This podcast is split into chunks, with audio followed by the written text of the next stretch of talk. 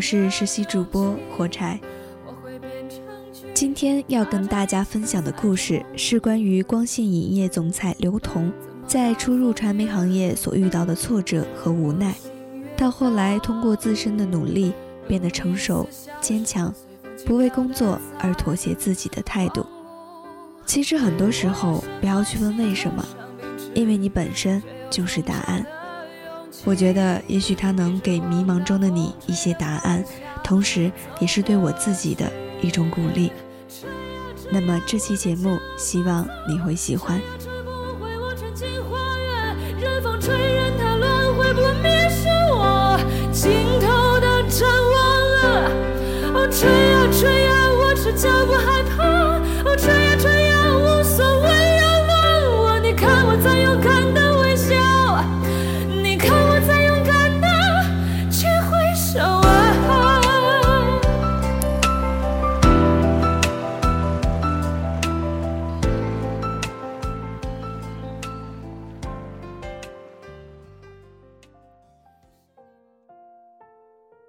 有些日子只记得事，因事想人；有些日子却记得人，因人而记事。比如在记人的那些日子里，我记得你说我不时的决绝，我记得你说好吧时的妥协，记得你说可以时的踌躇，记得你说再见时的不舍。一层一层，像大学校园里清洁工人来不及打扫的落叶。踩上去有厚实的质感，却也像迷宫，层层都是我们对未来的迷惘。好像每个跳跃的日子里，都有一个“为什么我要这样的”问题如鲠在喉。为什么我要加班呢？为什么领导讨厌我呢？为什么我要读这所大学呢？为什么我要住这间宿舍呢？为什么我控制不了现在的生活呢？为什么？我不能让他喜欢上我呢？为什么每一个人过得都比我快乐呢？为什么我要对不喜欢的人强颜欢笑呢？为什么呢？不是每个人都能在那样的日子里找到答案。生有时是为了答案而活，活有时却是为了某个理由而生。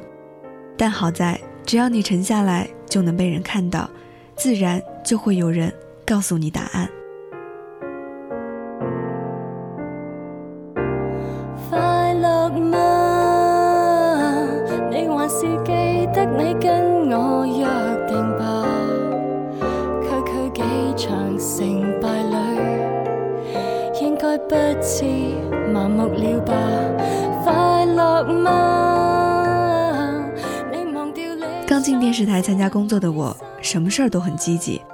抱着怕被开除的心态。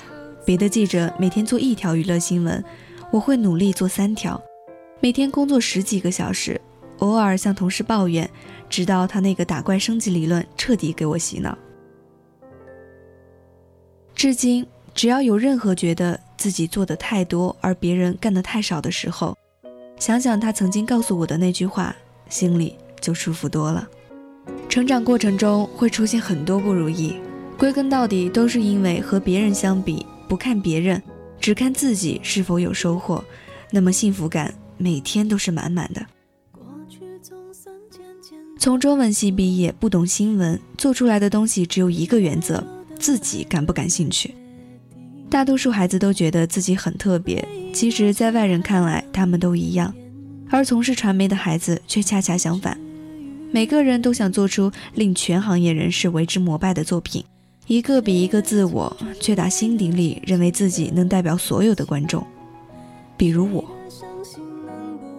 那时我做出来的自以为特有水准的新闻，除了几位相同年纪的同事表示理解之外，其实。很多前辈都不明白我的理念是什么。制片人小西哥说：“你做出来的东西只有你自己理解，但理解和懂不是一个概念。等到你真正懂的时候啊，你就能做出好的新闻了。”我就在这条自己理解和真正懂的路上跌跌撞撞着，有时候也会想，自己是不是真的不适合做这一行。不让泪滴主演我的微电影。你是微醺的相机，你是微妙的夏季，你是未完待续当局者的命。从外面拍摄回来，办公室里只有台领导和小西哥两个人。我清楚地听到台领导说：“刘同根本就做不好电视，干脆让他走人吧。”我顿时就傻了，热血上头，嗡的一下就炸了。原来这种自我的做派，早就让领导看不下去了。我到处跟人解释，别人觉得不懂就是做的不好，干嘛要去解释呢？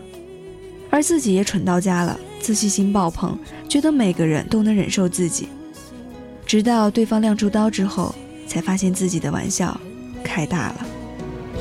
你的嘴角微微扬起，你用微笑剪接我的微电影，偶尔扰乱我自己，偶尔难免还想你，偶尔晴时多云，偶尔阵雨，我的下巴微微扬起。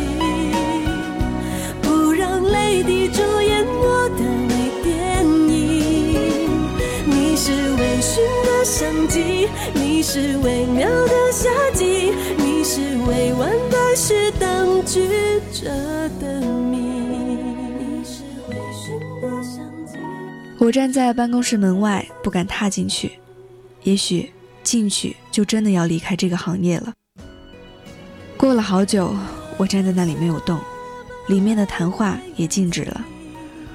突然，我听见小西哥说：“我觉得刘同挺好的，他能够一个人坐在家里熬一个月写十五万字的小说，一天十几个小时一动不动，他能坚持，也有想法，他肯定会明白的。”他甚至没有在最后加上一句：“请再给他三个月时间的期限。”好像在他的眼里，我能成为一名合格的娱乐记者是天经地义的事情。刚参加工作的我，面对全新的人群，不知道自己有何不可替代的本事，过得颤颤巍巍，于是总想着整些幺蛾子的创意去突出自己。小西哥这么一说，我突然就意识到了自己真正的优势：坚持，不妥协，可以为了一件事情死扛到底，发挥真正的优点，比另辟蹊径更为重要。后来，我成为北漂族，融入一个更为复杂的社会，工资和自己播出的数量新闻挂钩。我刚从湖南台过来，做娱乐新闻有一个习惯。就是在画面上加各种效果的字幕。于是某天晚上，我把娱乐新闻编辑好，把包装提纲也写好，放在一起，等着第二天一早审片。到了第二天审片时，我发现并没有我的新闻。去询问时，后期编辑拿着我的包装提纲对责编说：“这个人是不是新来的？懂不懂规矩？三分钟新闻十几个特效字幕，他当这是做综艺节目呢。以后他的新闻我全部包。”爱找谁找谁。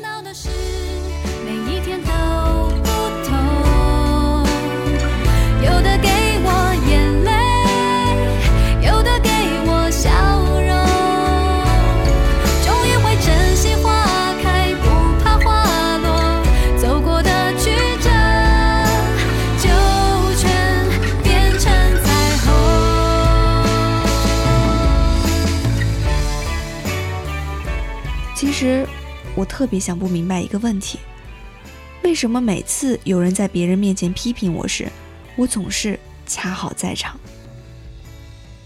这个人是不是新来的？他懂不懂规矩？以后他的新闻我全部报，爱找谁找谁。他说的每一句话都让我难过。一名新的北漂，因为不知道融入环境，也不清楚未来在哪里。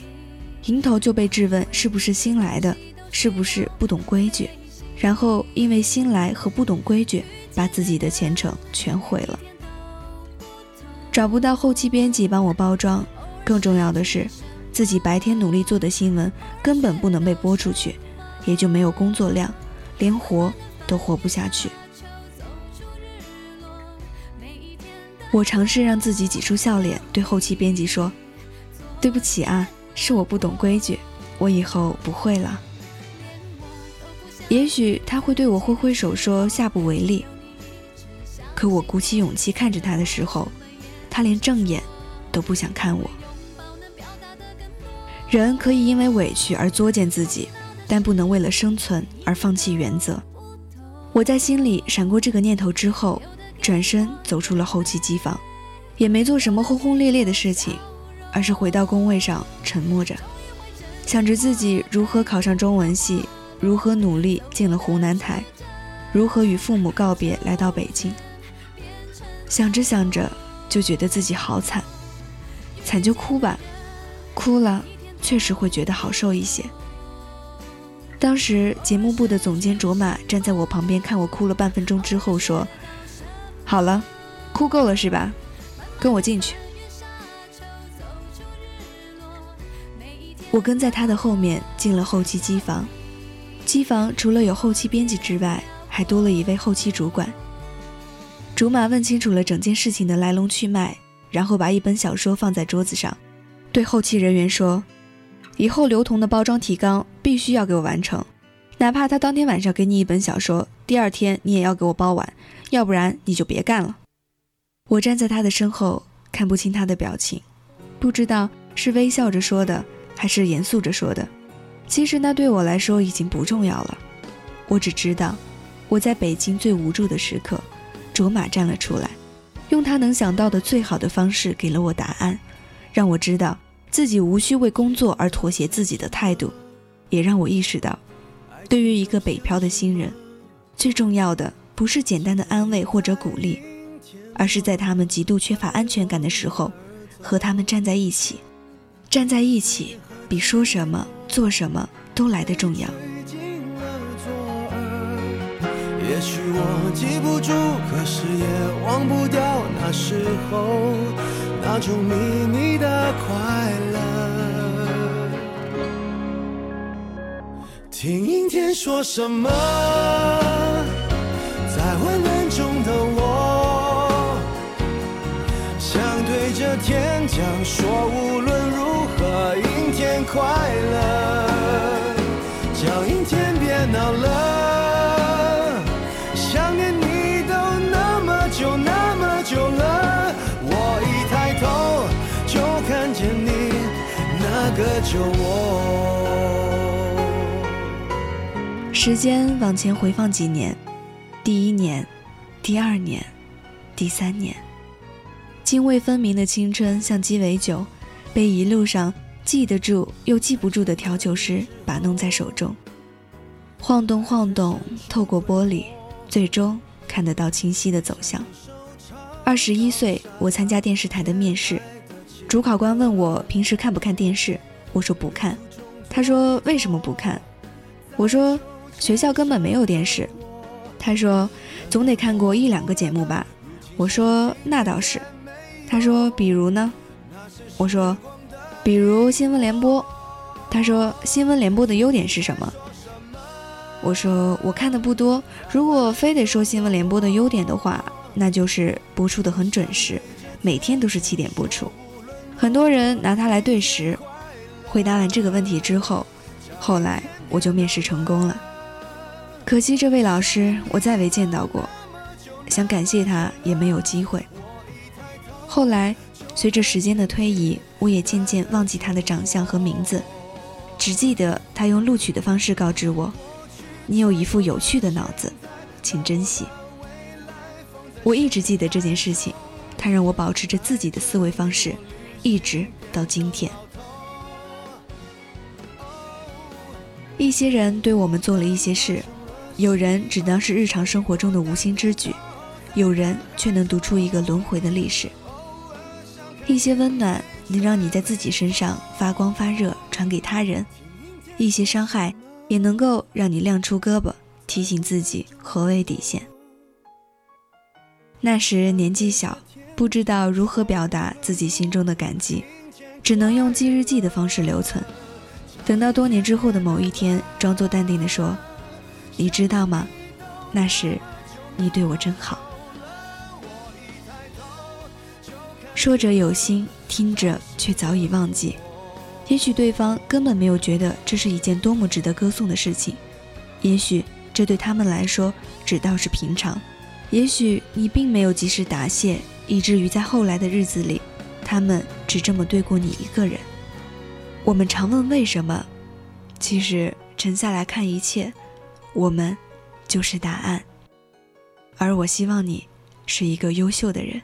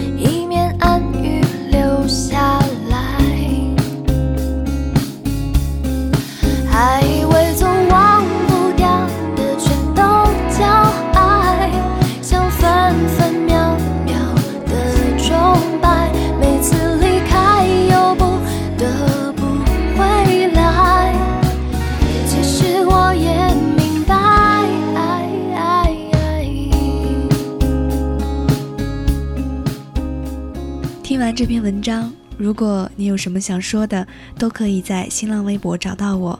我的新浪微博 ID 是我是火柴。如果你有一些想听的歌曲，或者是一些认为比较好的文章，都可以私信我推荐给我。本期节目到这里就要结束了，我们下期节目再见。